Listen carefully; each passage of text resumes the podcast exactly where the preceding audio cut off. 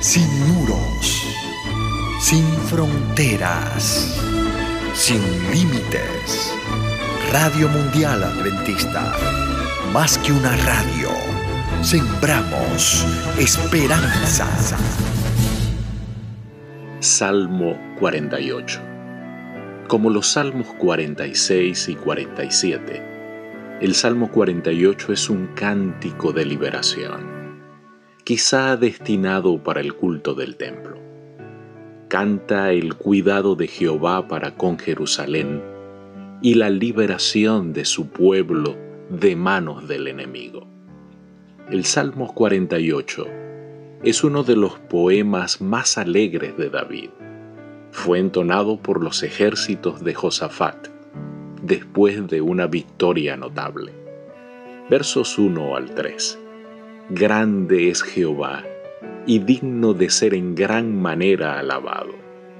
En la ciudad de nuestro Dios, en su monte santo, hermosa provincia, el gozo de toda la tierra, es el monte de Sión a los lados del norte, la ciudad del gran rey. En sus palacios Dios es conocido por refugio. David comienza alabando magníficamente a Jehová por haber librado a su pueblo de un gran peligro. La elevación de Jerusalén por encima del territorio circundante es quizás el aspecto más notable de su topografía. La ciudad está situada en una de las mayores elevaciones del país. Sin duda, esa elevación hacía que los invasores temieran atacarla. Como David fue el escritor del Salmo 48, la importancia que dio a la parte norte del monte Moria fue una anticipación profética, o bien lo escribió después de haber completado los planos detallados para el templo. Incluso la determinación del lugar en dónde se lo construiría.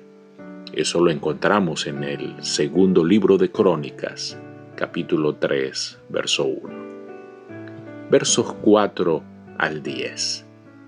Porque aquí los reyes de la tierra se reunieron, pasaron todos, y viéndola ellos así, se maravillaron, se turbaron, se apresuraron a huir les tomó allí temblor, dolor como de mujer que da a luz. Con viento solano quiebras tú las naves de Tarsis. Nos acordamos de tu misericordia, oh Dios, en medio de tu templo. Conforme a tu nombre, oh Dios, así es tu loor hasta los fines de la tierra. De justicia está llena tu diestra se describe el poder de Dios revelado en la confusión y en la dispersión del enemigo. Generalmente se concuerda en que Tarsis corresponde a Tartesos, en el sur de España, al norte de Cádiz.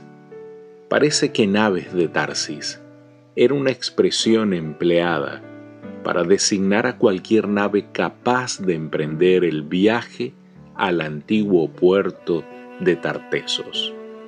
Como la tormenta hacía naufragar esas grandes naves, así también Dios destruiría a sus enemigos. Como lo oímos, nuestros padres nos habían contado las maravillosas liberaciones del pasado. Ahora lo hemos visto con nuestros propios ojos. Versos 11 12 y 14. Se alegrará el monte de Sión, se gozarán las hijas de Judá por tus juicios.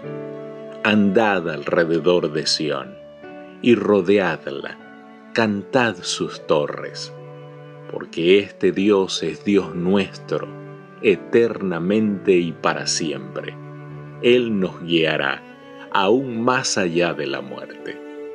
El salmista dice, andad alrededor, con el propósito de contemplar y admirar la ciudad que Dios ha preservado del enemigo, mediante una maravillosa demostración de su poder, para que lo contéis como demostración del derecho que Dios tiene de ejercer la soberanía universal. Con justo orgullo, David atribuye toda la gloria de Jerusalén a Dios, su libertador. Dios será nuestro guía a través de toda la vida. Nos acompañará hasta el mismo fin como lo ha prometido. Si el cristiano tiene esta confianza, no necesita temer, ni aún ante la plaga de día y la plaga nocturna. El pastor conducirá a su rebaño aún en la eternidad, puesto que se conoce el nombre de Dios hasta los confines de la tierra. Hasta allá debería extenderse su alabanza. Querido Dios, vivimos en tiempos donde la salud y la vida corren peligro. Hay pánico en el mundo, pero gracias por este salmo y por guiarnos más allá de la misma muerte. Bendito seas por siempre. En el nombre de Jesús. Amén. Dios te bendiga.